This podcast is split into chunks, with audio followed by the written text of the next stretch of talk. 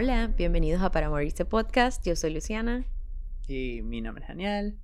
Y venimos a traerles un episodio especial de Halloween. Uh, esto es Halloween. Estos son nuestros efectos especiales eh, en el episodio. Hechos en casa. Sí, exacto, hechos en casa. pero sí, bueno, esta vez, eh, esta semana, eh, bueno, no es Halloween como tal el día que sale en este episodio, pero saben, el episodio más cercano a Halloween, de acuerdo a nuestro... bueno, nuestro, a nuestro calendario. Nuestro calendario, exacto. Su, tú sabes que viendo los stats de la gente que escucha nuestro podcast, la gente casi siempre escucha lentamente el podcast y el fin de semana es que se lanzan. Entonces, Entonces es Halloween. va. Es Halloween para todas esas personas que nos escuchan el viernes y sábado y domingo. Eh, buenas noticias también, ya salimos en, ya saben que salimos en Apple Podcasts, Spotify, y si van a, nuestra página en Anchor FM, que pueden accesar en el bio de, Instagram, eh, también pueden ver todo donde estamos, ¿no? Como Google Podcast, Breaker, o sea, muchas apps. Pero también ahora salimos en Amazon Music y en iHeartRadio.com.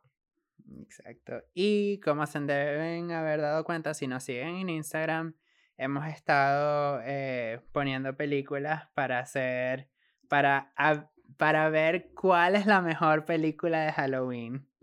Y la antes mejor película. Exacto, la mejor de todas. ¿Cuál es tu mejor película de Halloween? ¿Quién quieres que gane? Mi mejor película o la de. no, la tuya. ¿La mía mía o la de los que nos están escuchando? La tuya, Daniel.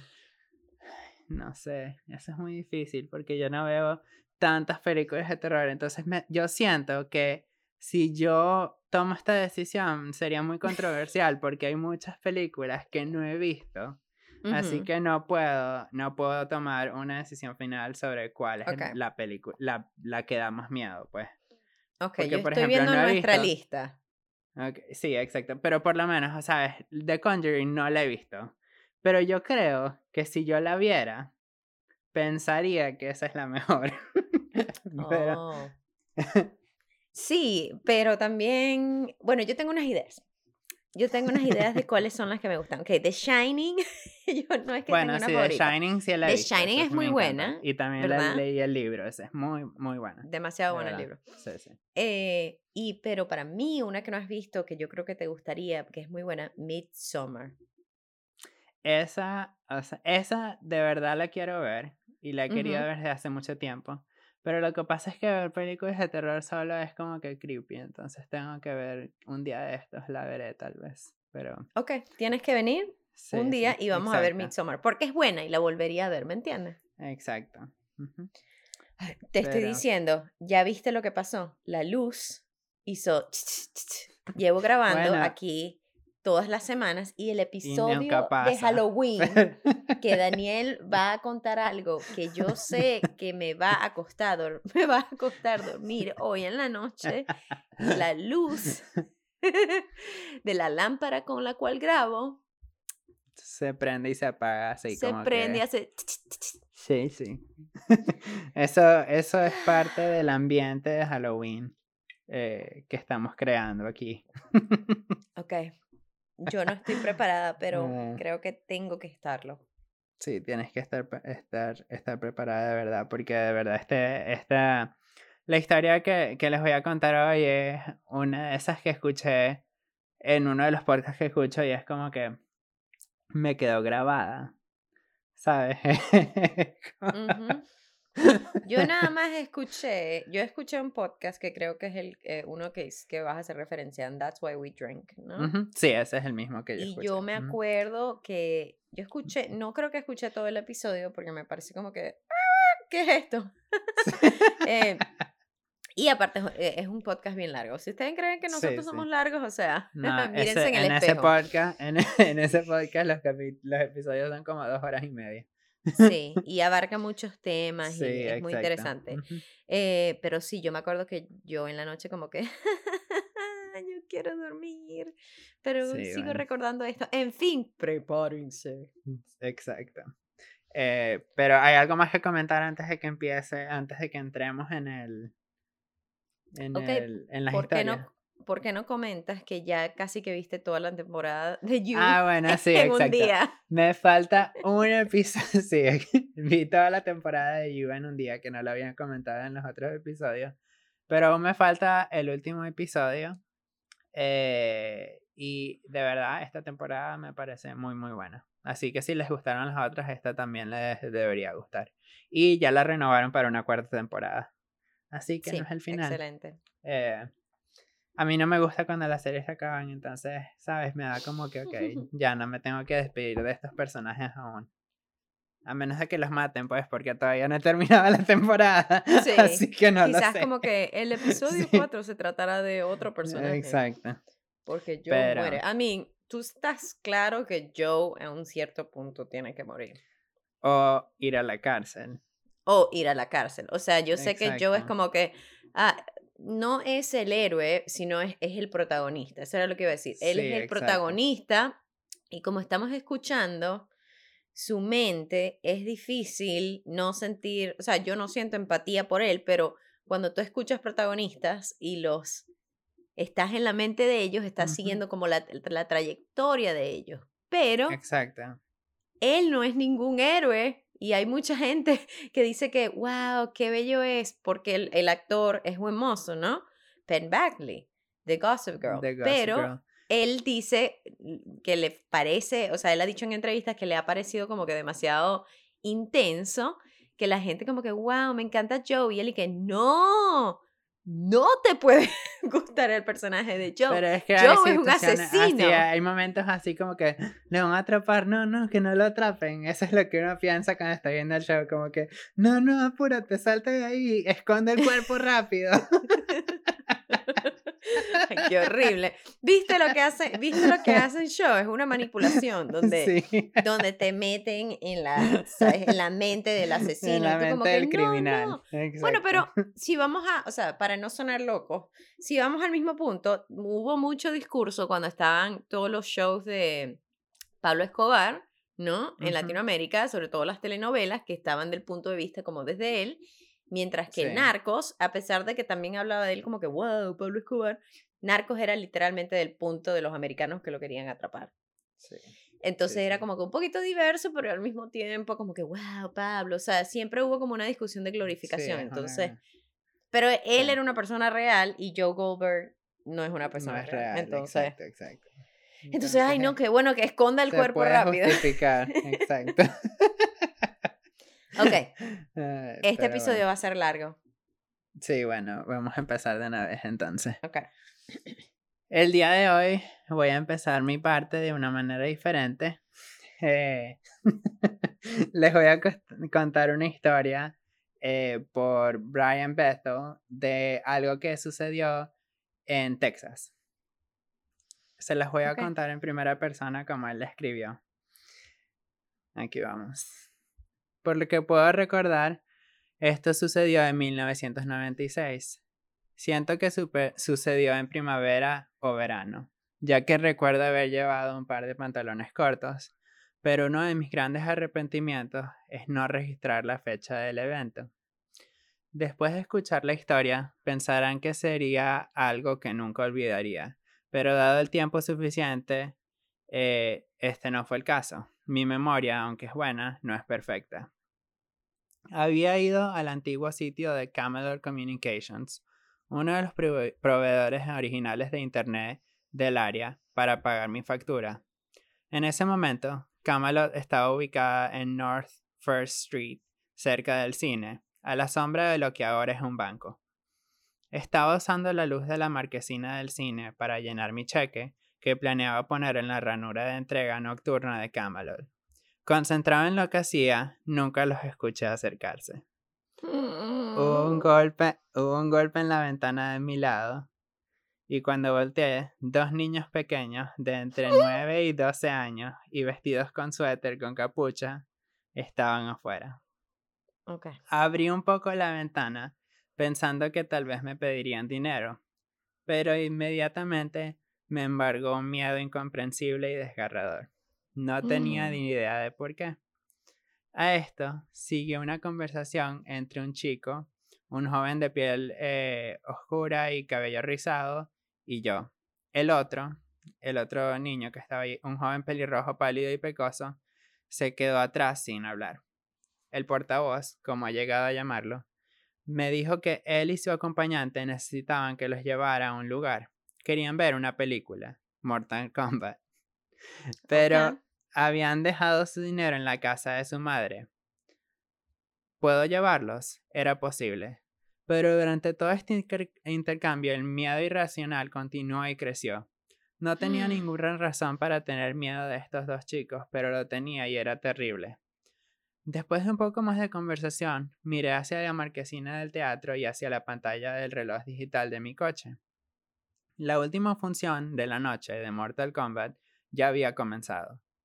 Para cuando pudiera haber llevado a los niños a cualquier parte y de regreso prácticamente habría terminado. Mientras tanto, el portavoz me seguía tratando de convencer. No tardará mucho. Eran solo dos niños pequeños. No tenían una pistola ni nada. La última parte fue un poco desconcertante. Noté que mi mano se había desviado hacia la cerradura de mi puerta. La aparté, quizás con demasiada violencia.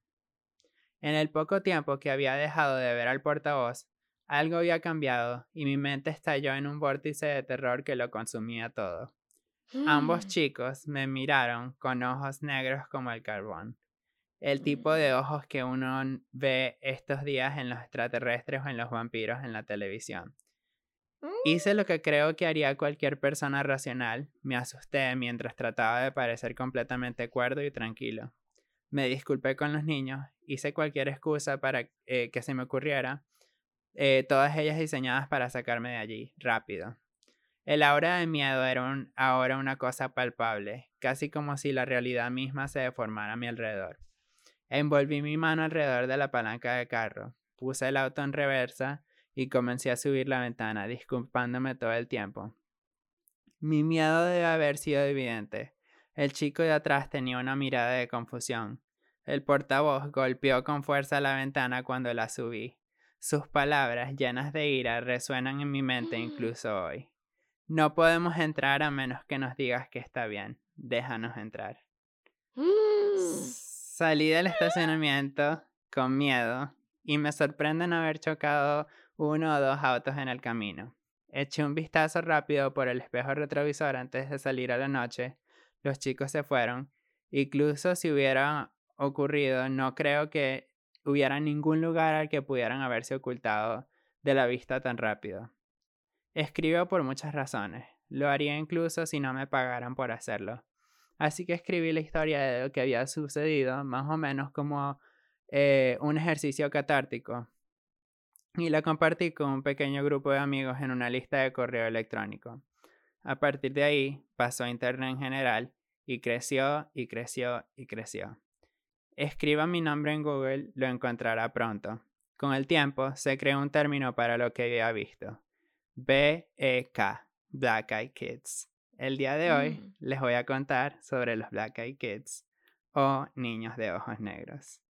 Mm. Mis fuentes del día de hoy son Wikipedia, un artículo de Abilene Reporter News por Brian Bethel, que es el que les acabo de leer, eh, un artículo de Business Standard por Maria Moshin y historias de Ranker.com y ThoughtCatalog.com.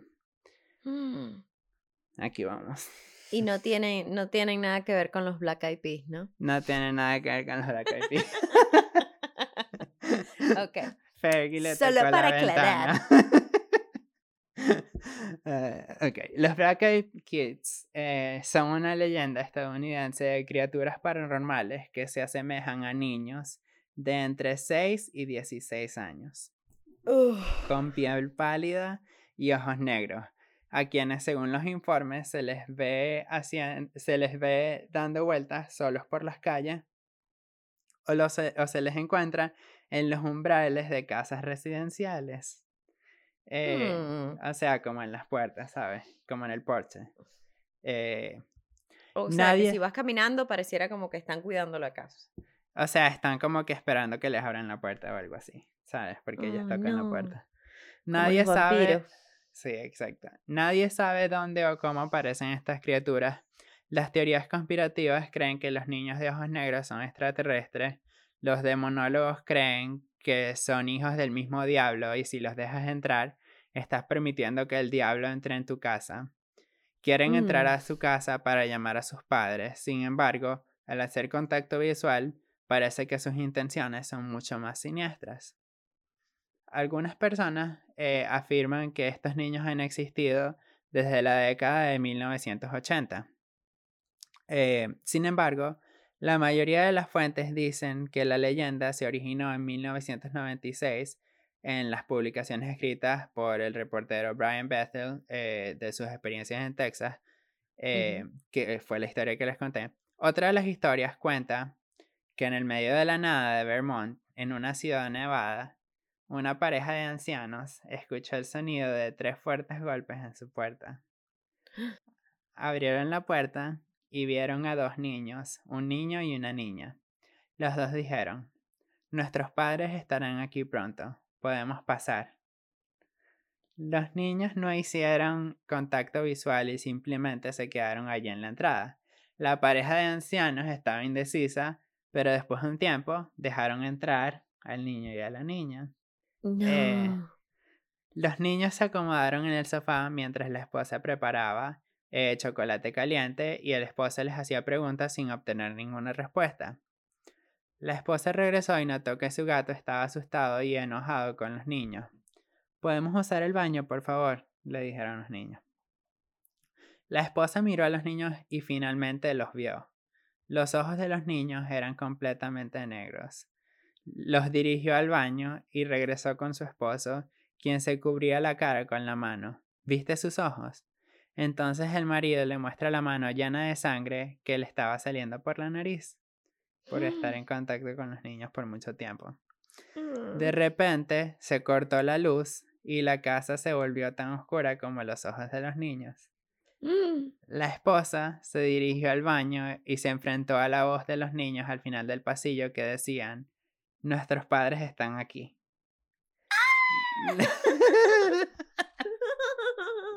ok, continúa. Luego los niños salieron de la casa dejando la puerta abierta de par en par. La esposa entonces notó que había dos hombres al final del camino de entrada. Los hombres eran muy altos y delgados. La esposa saludó con la mano, pero no recibió el mismo gesto amistoso. Luego los dos hombres y los niños se alejaron juntos en un automóvil. La electricidad volvió y un poco más tarde, después de que los niños se fueran, durante la semana siguiente sucedieron cosas raras en la casa. Tres de cuatro gatos desaparecieron y el cuarto había sido encontrado muerto en un charco de sangre. Mm. El esposo siguió sangrando por la nariz y finalmente acudió al médico donde le diagnosticaron un cáncer agresivo. Ok. Esta leyenda atravesó el mundo y hasta en Reino Unido el Daily Star escribió historias de primera plana sobre avistamientos de niños de ojos negros en el pub embrujado Staffordshire en 2014.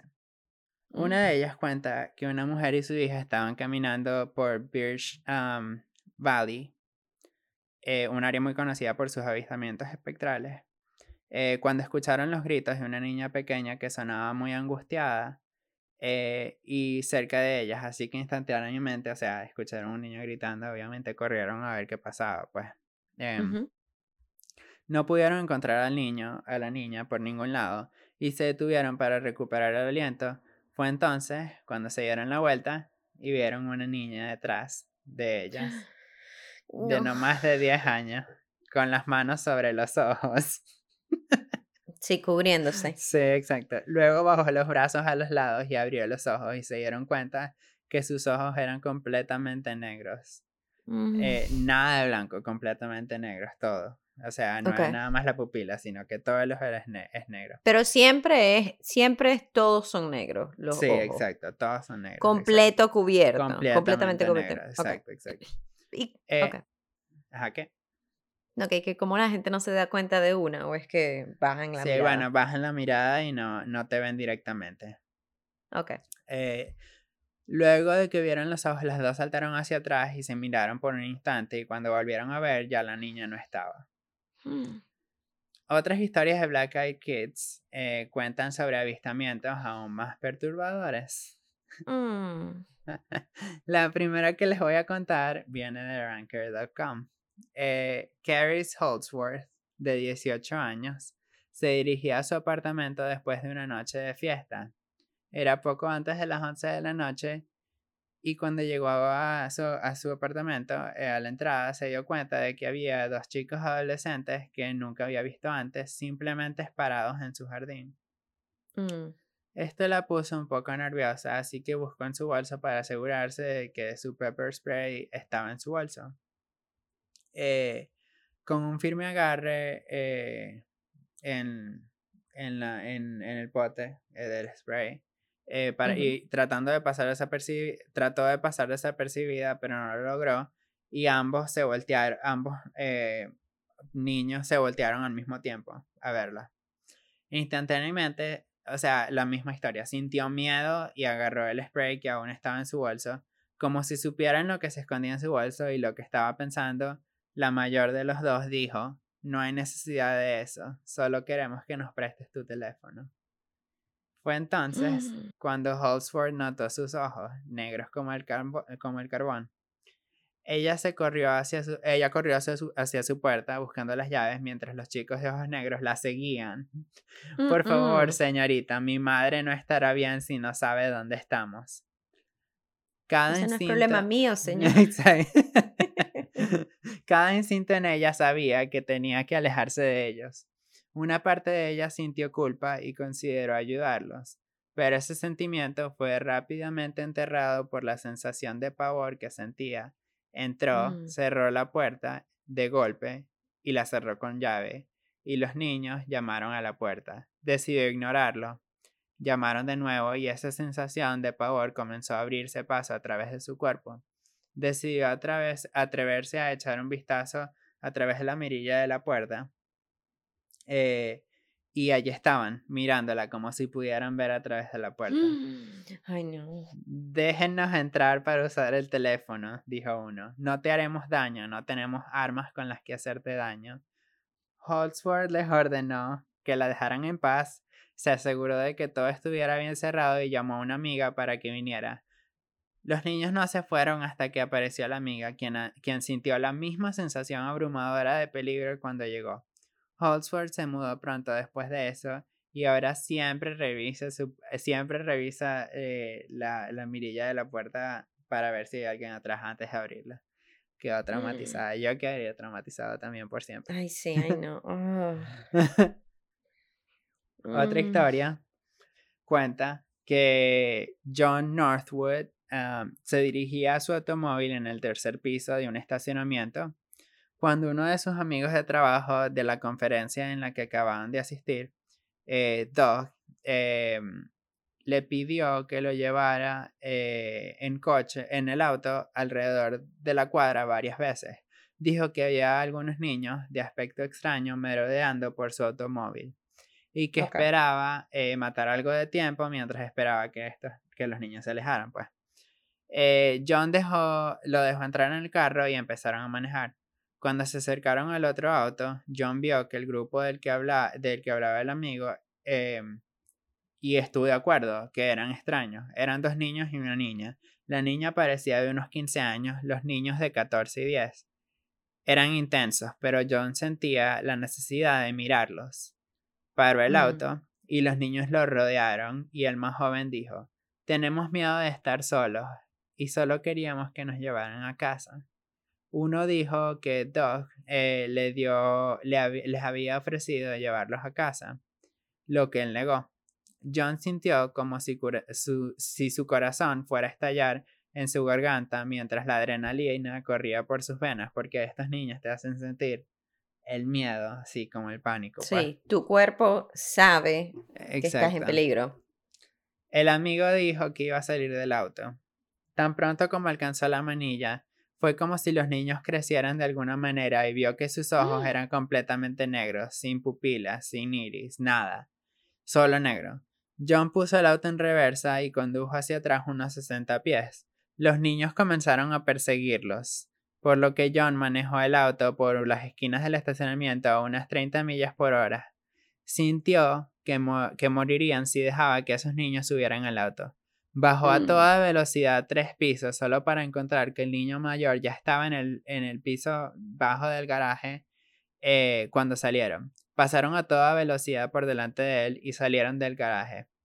Cuando John se dio la vuelta, el niño se había ido y también ese sentimiento amenazante que había estado creciendo dentro de él desde que hizo contacto con estos niños. Esperaron 10 minutos antes de regresar al auto de, de Doug. Em, los niños de ojos negros ya no estaban. Fue entonces cuando el amigo admitió que él le había ofrecido llevar al niño más joven antes pero se asustó cuando vio a los niños más mayores. Em, así que se lo negó, pues, pero ya él lo había invitado. Ya lo había dicho, invitado. Exacto. Y por eso no podía ir a agarrar su carro. Exacto. Y al salir del garaje, al salir del garaje por segunda vez esa noche, la sensación amenazante regresó. John estaba detrás del auto de Doug, mirando impotente mientras calculó mal el tiempo que le tomaría atravesar la intersección con un semáforo en amarillo. El amigo fue atropellado por un camión y murió instantáneamente. Llegó la, la policía y John dio su informe, sintiéndose incómodo todo el tiempo. Mientras lo hacía, miró a su alrededor y vio a los niños de ojos negros a dos cuadras de distancia mirándolo. Sé que fue una maldición. Porque él aceptó exacto, que Porque él aceptó que entraran al, al carro, exacto. La última historia que les traigo hoy es para que sepan que ni siquiera están a salvo si viven en apartamentos. Eh, y ese es el trauma que quieres generar. Hoy. Exacto, ese es el trauma que quiero generar. Eh, porque una persona estaba subiendo las escaleras para llegar a su apartamento y escuchó a unos niños reír y luego como susurros, ¿no? Era un poco tarde, así que pensó que esto era extraño, pero lo ignoró y entró en su apartamento en el tercer piso. Al entrar, esta persona se estaba preparando para abrir la puerta de su balcón, ya que el apartamento tenía mucha humedad. Se acercó a la puerta y abrió las persianas, y dos niños estaban en el balcón mirándola fijamente. No, no, no, no, nada de eso. la dueña del apartamento gritó y retrocedió golpeando su pierna contra la mesa. Ambos vestían jeans azules y el mayor, el más alto, tenía una camisa verde con rayas blancas y el más joven tenía una camisa azul claro abotonada. El mayor tocó la puerta corrediza. Eh, ¿Puede dejarnos entrar? El más joven seguía mirando a su alrededor. Finalmente la mujer contestó, ¿Cómo llegaron a mi balcón? Ella hacía, eh, ella eh, se acercó hacia la puerta sin darse cuenta, porque ellos tienen como esa energía que te hace como acercarte y dejarlos entrar. Y notó que se emocionaron eh, y se acercaron más ellos al, al vidrio, porque pensaron que ella iba a abrir la puerta. ¿Puede dejarnos entrar? le preguntaron. Ella estaba pensando en abrir la puerta y cuando miró hacia arriba vio los ojos negros. Rápidamente cerró la puerta y les dijo que tenía que llamar a la policía porque su puerta estaba atascada y no podía abrirla. Así que cuando llamó a la policía, el niño, mientras la llamaba, el, niño mayor suplicó todo el tiempo que los dejara entrar. La policía llegó, entraron y se dirigieron al balcón. Cuando abrieron la puerta del balcón, no había nada. Uy, no había nada. Y después ella queda como una loca. Exacto.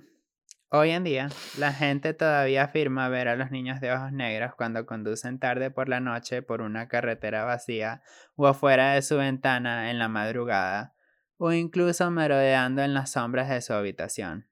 Muchas personas han informado haber visto a los niños de ojos negros parados en la esquina de su habitación durante sus episodios de parálisis de sueño o incluso despertarse en medio de la noche porque sintieron que alguien los estaba mirando y en las sombras estaban esos niños.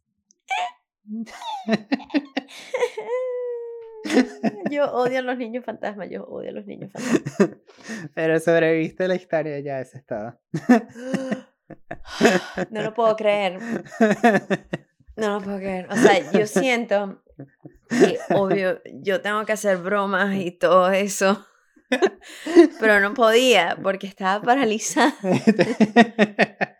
De, de esperando saber. Entonces lo que hacen es que entran a tu casa y si son los adolescentes y te piden el favor, te maldicen. Exacto. Te, o sea, las exacto, exacto, exacto. Pero la única, la única historia que escuché en la que alguien se murió fue esa con esta con el, el, el tipo manejando. Esa, esa fue la única.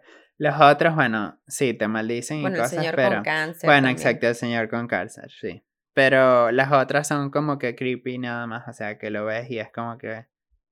Porque no los dejaron entrar. Exacto. Entonces, y se molestan cuando no les dejan entrar. Pero, en mi opinión, o sea, esto, parece, esto parecería más como aliens que algo diabólico. Porque pareciera como que estos niños... Un demonio. Es que pareciera que estos niños están tratando de imitar el comportamiento de humanos. Porque en muchas ocasiones les piden el teléfono, pero quieren hablar por el teléfono de la casa, no tu celular.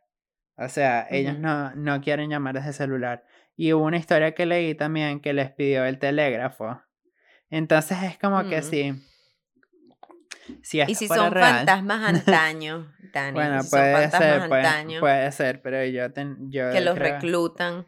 Sí, exacto, puede ser. Que se quedaron atrapados en su, en su ciclo, en su era. Como los, como los duendes. Exacto. Que te vienen, pero estos son, ay no, ay no. Y con niños. Lo que más me da miedo es que pueden aparecer en tu habitación. Sí, no, pero no va a pasar porque no tengo explicación de por qué no va a pasar, pero yo digo que eso no va a pasar. Y les mando esta bendición de mi corazón a todos los que nos escuchan. Oh, ok, estuvo bien. Ay, Dios. La mejor manera de protegerse es que nos sigan en Instagram. tenemos, nosotros tenemos un highlight que dice recomendaciones. Y ahí es que, ahí es que guardamos la verdad. Exacto. El secreto. Todas las formas de proteger. Esperen mañana, esperen mañana cuando lanzamos, tú sabes, una línea de, inciensos protectivos. De incienso, sí. Es así una caja. Cada mes te llega una caja llena de cosas, que si una estaca. una estaca. Una cruz. Sí, exacto. Esta semana es una cruz. Sí, un collar de ajo. Ay, qué bueno. Pero bueno, ahora es tu turno. Eh... Ok. Ah. Ok. que estoy distraída. Estoy distraída porque ahora estoy como que veo la ventana y espero que no aparezca un adolescente con una capucha. Eh, ok, no, todo está bien. Bueno, yo les voy a hablar acerca de Halloween. Okay. Mis fuentes son Wikipedia, un artículo del New York Daily News de Mara Bobson, investigationdiscovery.com, ahí fue un artículo de Aaron Rasmussen, eh, referencia al podcast My Favorite Murder, porque me acuerdo haber escuchado esta historia ahí inicialmente. Y otro artículo de Vocal Media Criminal por Skylar Black. Y hoy les voy a hablar acerca del hombre que, sin tú saberlo, te ha ocasionado el miedo más real en la época de Halloween. No se trata de Jason, ni Freddy Krueger o nadie así, sino de la historia de Candyman, pero no, no Candyman de la película, tampoco. El real. El real Candyman. Bueno, hay dos, pero este fue uno de los. este es uno de los dos Candyman. Este es el que se ganó el episodio de hoy. este fue el hombre que arruinó Halloween. ¿Cuántas veces hemos escuchado leyendas urbanas acerca de niños recibiendo manzanas con hojillas de rasurar adentro o chocolates con veneno y cosas así de ese estilo que o sea, te han hecho dudar acerca de todo el asunto de Halloween y de las intenciones de los demás? ¿Verdad? Sí. sea, yo lo he escuchado. En Venezuela yo lo he era escuchado como que. también. Sí, pero si alguien me llama una manzana sería más decepcionante. O sea, porque me diste una manzana por Halloween. Sí, porque yo me acuerdo que cuando yo era jovencita, era como que, ay, deberían hacer Halloween. Y número uno, ¿quién va a estar caminando en las calles, no? Pidiendo dulce el día de Halloween en Venezuela. Pero también la gente no puede estar pidiendo Halloween porque, y si te dan una manzana con cosas de afeitar o, veneno, o sea, era la desconfianza, una desconfianza que nos, nos ha llevado a hacer un podcast. el principio de, nuestro trauma. el principio de nuestro trauma. Entonces, la historia de hoy es el verdadero incidente que arruinó Halloween. Era una noche fría y con un poco de neblina en Pasadena, Texas. El 31 de octubre. estamos en Texas de nuevo. Sí, Texas, donde pasan las cosas raras. Sí. En el 31 de octubre de 1974, noche de Halloween, donde se acostumbra a salir temprano con los hijos, los niños, a pedir dulce o truco, trick or treat.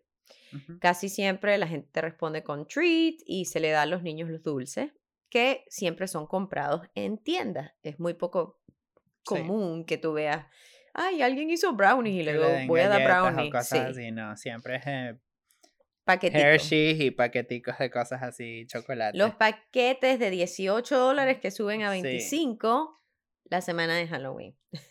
Y después son más baratos. Y después al día siguiente son más baratos. Sí. Tip de vida. Sí. eh, asimismo, los niños van de casa en casa hasta que al final de la noche tienen una bolsa llena de dulces de todas las casas del vecindario. Y es muy difícil adivinar de dónde proviene cada pedazo de dulce empacado. Sobre todo porque no sé cómo era antes pero seguramente no era tanto como hoy en día que eran muchos, eh, son muchos dulces chiquitos, ¿no? ¿Sabes? son puras bolsitas de M&M's y cosas, pero antes, en, en 1970, igual eran bolsas de... O sea, comprabas una bolsa de dulces. Sí, sí, sí. Es muy difícil saber de cada, dónde vino cada dulce. Sí, no, hay no se diferencian. Esa noche, Ronald Clark O'Brien y su familia, su esposa Dainine y su, su hijo de 8 años, Timothy, y su hija de 5 años, Elizabeth, fueron a cenar con unos amigos, la familia Bates. Después de la cena, los dos hijos de O'Brien se fueron con él y Bates, que trajo a su hijo pequeño. Mientras pedían dulce en varias casas, se detuvieron en una donde sonaron y sonaron y nadie nunca salió. Nadie nunca salió a responder el timbre. Los niños fueron impacientes, siguieron hacia la siguiente casa, mientras que O'Brien se quedó atrás para ver si alguien salía de la casa. Su paciencia fue recompensada, ya que al regresar con el grupo, O'Brien les trae unos dulces de tamaño grande, algo que no es común en Halloween. En Halloween uno siempre eh, tiene como dulces pequeños. Hay casas, cuando una casa te da una barra de chocolate grande, full size, la gente como que, wow. O algo diferente, la gente como que, wow, ¿dónde sacaste eso? Porque todos compramos el mismo paquete de 18 dólares. Sí, exacto.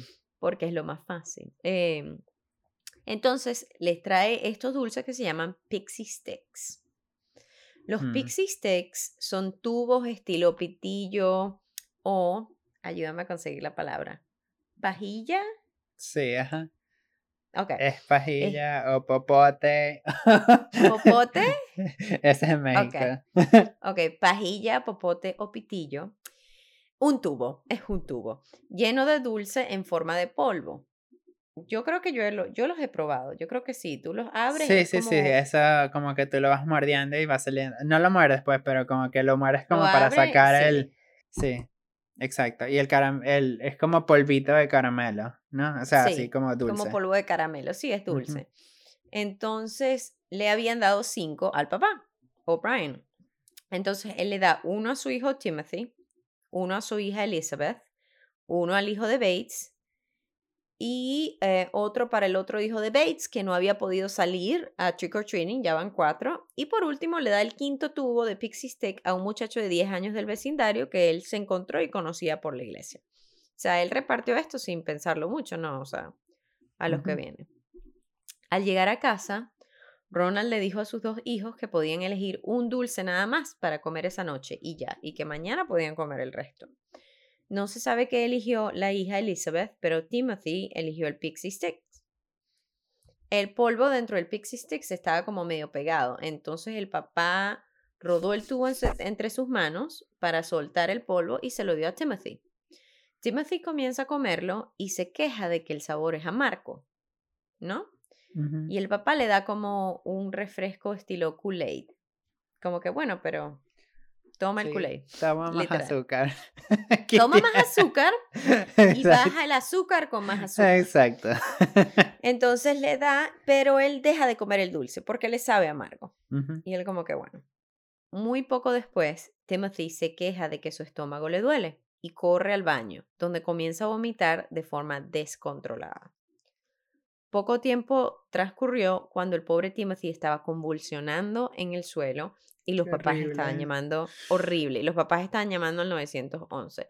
Y después de ver Midnight Mass y todas esas escenas. Ya no tengo que imaginármelo porque ya eso está grabado en mi cabeza. Eso fue lo que me imaginé. Midnight Mass, sí. Sí, exacto. La escena del, de Midnight Mass donde todos están convulsionando. sí. Spoilers. Los papás están llamando al 911, es horrible. Este es un niño de 8 años. El papá, Ronald, dice que él lo sostuvo, o sea, lo estaba aguantando mientras vomitaba y que de repente el cuerpo de su hijo se volvió flácido en sus manos. Eh, la, ayuda, la ayuda del 911 llegó pronto, pero Timothy falleció vía al hospital.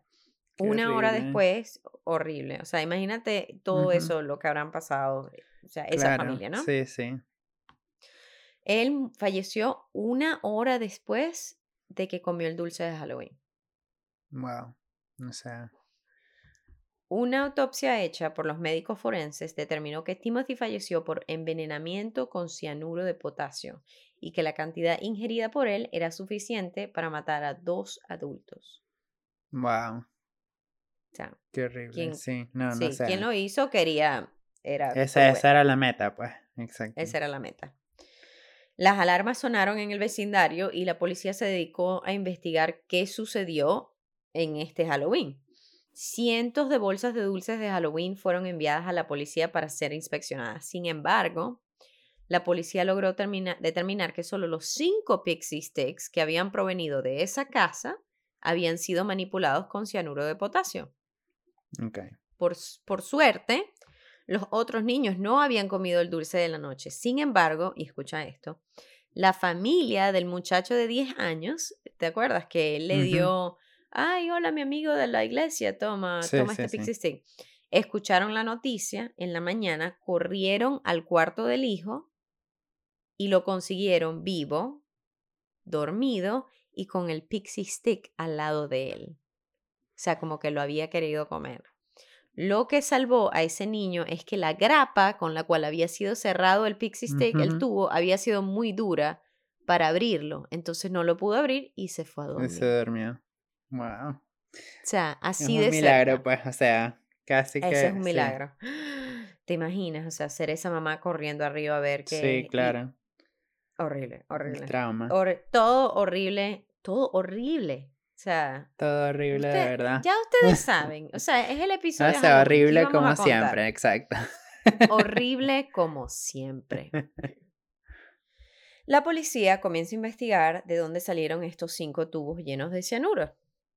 Vuelven a preguntarle al papá que dónde obtuvo los dulces. Ronald, entre todo lo que estaba pasando, él no se acordaba dónde quedaba la casa, que le había dado el dulce. Sí. También Ronald no se acordaba bien quién había sido la persona que se lo había dado. No recordaba su cara, sino que se acordaba de las manos y dijo que la mano era peluda, es decir, una persona con mucho pelo. Sí. Entonces, probablemente él era un hombre. O sea, él está así, le dicen, ¿dónde agarraste esto? ¿Dónde agarraste esto? Y él no, no sé, este es lo único que me acuerdo. Pero la policía tiene que saber. Entonces, la policía lleva a Ronald a recorrer el vecindario por donde buscaron dulces. La policía sabe que solo caminaron dos cuadras porque estaba lloviendo esa noche, se lo habrá dicho la otra familia, ¿no? Y también sabían que en todas las casas que preguntaron, nadie del vecindario había admitido haber comprado pixie stick de tamaño normal para dar en Halloween. De nuevo, no es muy común dar, tú sabes, dulces de full tamaño en Halloween. Es, casi siempre son dulcitos chiquitos que das dos por casa. Entonces ellos recordaron, no, nosotros no compramos eso. Entonces la policía no tenía, o por lo menos nadie lo había admitido, ¿no? Después de caminar tres veces por las cuadras, O'Brien los lleva a la casa medio abandonada donde tocaron la puerta ese día. Mm. Él se acuerda. Y O'Brien recuerda y dice, aquí fue donde yo recibí los dulces. El dueño de la casa se llamaba Courtney Melvin. Melvin vivía ahí con su esposa e hija y la policía comienza a investigar el paradero de Melvin en la noche de Halloween. Porque su esposa e hija no, no estaban en la casa esa noche. Mm, ok. Pero ¿sabes qué? Tampoco estaba Melvin. Mm, o sea, que alguien se metió en la casa y estaba dando caramelos desde esa puerta. Vamos a ver. Pero Melvin había estado trabajando como controlador de tráfico en el aeropuerto William P. Hobby en Texas esa noche y no regresó hasta las 11 de la noche. O sea, Melvin no pudo haber sido porque él literalmente, él literalmente es el Air Traffic Controller. Él no es como que, lo siento, este avión es... Sí, sí. Me voy a ir a dar trick or treat y regreso a controlar el avión. O sea, se sabe que él estaba en el trabajo. Si Melvin no estaba en la casa y O'Brien aseguraba haber visto una mano peluda, ¿quién le dio el dulce a Ronald? Exacto. O sea, ¿qué fue fantasma? el fantasma dulce, no. Entonces, la policía estaba en un callejón sin salida. ¿Quién había sido esta persona tan terrible como para querer asesinar a niños con cianuro en Halloween? Yo también pensé que, o sea, mi teoría en este momento es que alguien entró. Ya tengo una teoría, ya entendí. Ok, ok, alguien entró, ¿verdad? Y, y le, dio, le dio el dulce. El miedo se esparcía en el vecindario de Deer Park, en Pasadena, Texas. Entre ellos existía alguien tan cruel, tan asesino, que abusó de la confianza de todos los demás en Halloween. Sin embargo, la policía no se va a dar por vencido. Y volvieron sus ojos a la única persona que conectaba toda la historia. El papá, Ronald Clark O'Brien. la que me imaginé. Ronald había sido el único que podía contar todo lo que pasó, pero ¿y si no pasó como dijo? Resulta que también la policía se entera que O'Brien está endeudado por más de 100 mil dólares. Mm, interesante. Y que recientemente había sacado un seguro de vida para ambos hijos que llegaba a 60 mil dólares de cobertura. La esposa de mm. O'Brien no estaba al tanto de estas pólizas de vida. O sea, que lo sacó sin que la esposa supiera. Sí, sí. Algo muy sospechoso. ¿Estamos de acuerdo? Sospechoso, ¿verdad? Es así. Pero lo que de verdad selló el estatus de Ronald como un culpable, o sea, probable, que un sospechoso probable, gente que dice, ok, él es sospechoso. Puede ser esa persona, sí es que el día después de que Timothy falleció, Ronald llamó a la compañía de seguros para hacer la colecta del dinero de la póliza. Sí, o sea, no hay más. Esa fue una confesión. el día después, ¿ok? All right. No, no. Continúo. Después, la policía también se entera que O'Brien había visitado una tienda de químicos en Houston, Texas, para comprar cianuro, pero se había ido cuando se enteró que la unidad mínima que podía comprar era 5 libras, o sea, es como mucho, que vas a estar comprando 5 libras de cianuro. y seguro, estoy, estoy segura. pues. sí, y estoy segura que si compras algo en esa cantidad, va a quedar registrado en el sistema. Sí, claro porque no deberías estar comprando cianuro sin una razón. El 5 de noviembre de 1974, o sea, la semana después de Halloween, actuaron rápido, Ronald Clark O'Brien es arrestado por el asesinato de su hijo Timothy. es acusado de un cargo de asesinato y cuatro cargos de intento de asesinato, claro, por de los otros homicidio, niños. Ujú. por los otros niños a quien les dio Pixie Stick. O Clark no admite ninguna culpa, se señala no culpable y va a la corte. Obvio. Claro. En la corte, múltiples testigos dicen que O'Brien casualmente había preguntado a varias personas, amistades y profesionales, acerca del cianuro, como que cuánta cantidad era necesaria para matar a una persona y dónde comprarla, o sea, preguntas normales, Sí, exacto, como que... conversaciones interés- sencillas. Sí, exacto, cultura general, ¿sabes? Sí, como que, Daniel, ¿cuánto de este cloro te tengo que dar como para que te sí, mueras? exacto. O sea, horrible. No, Pero no. menos mal que la gente se acordó de las conversaciones para llevarlo al juicio. También familiares dicen haber escuchado a Ronald hablar de cómo usaría el dinero de la póliza de seguro en el funeral de Timothy. ¿Ok? No sé. O sea, como que dijo como que me voy a ir de vacaciones o algo. Yo como que, señor, o sea, quizás quería que lo atraparan, no, sé. Pero O'Brien siempre ha dicho ser inocente y de este juicio se creó el mito de la persona loca que envenena niños en Halloween, una leyenda urbana que la defensa intentó usar para sacar a su cliente libre. O sea, ellos como que, no, eso se sabe, siempre hay un loco en. Halloween, es muy común, esto pasa todo el tiempo, cuando no tenían como datos para afirmar esto, pero era la única defensa que tenían sí. porque era lo que él decía, ¿no? No funcionó, obviamente. La prensa comenzó a llamar a Ronald el Candyman, pero la leyenda de recibir veneno en un dulce de Halloween vivió más allá de este horrible asesinato familiar. O'Brien fue encontrado culpable el 3 de junio de 1975 y sentenciado a muerte. El 31 de marzo de 1984, como 10 años después de, que, de lo que ocurrió, de la sentencia.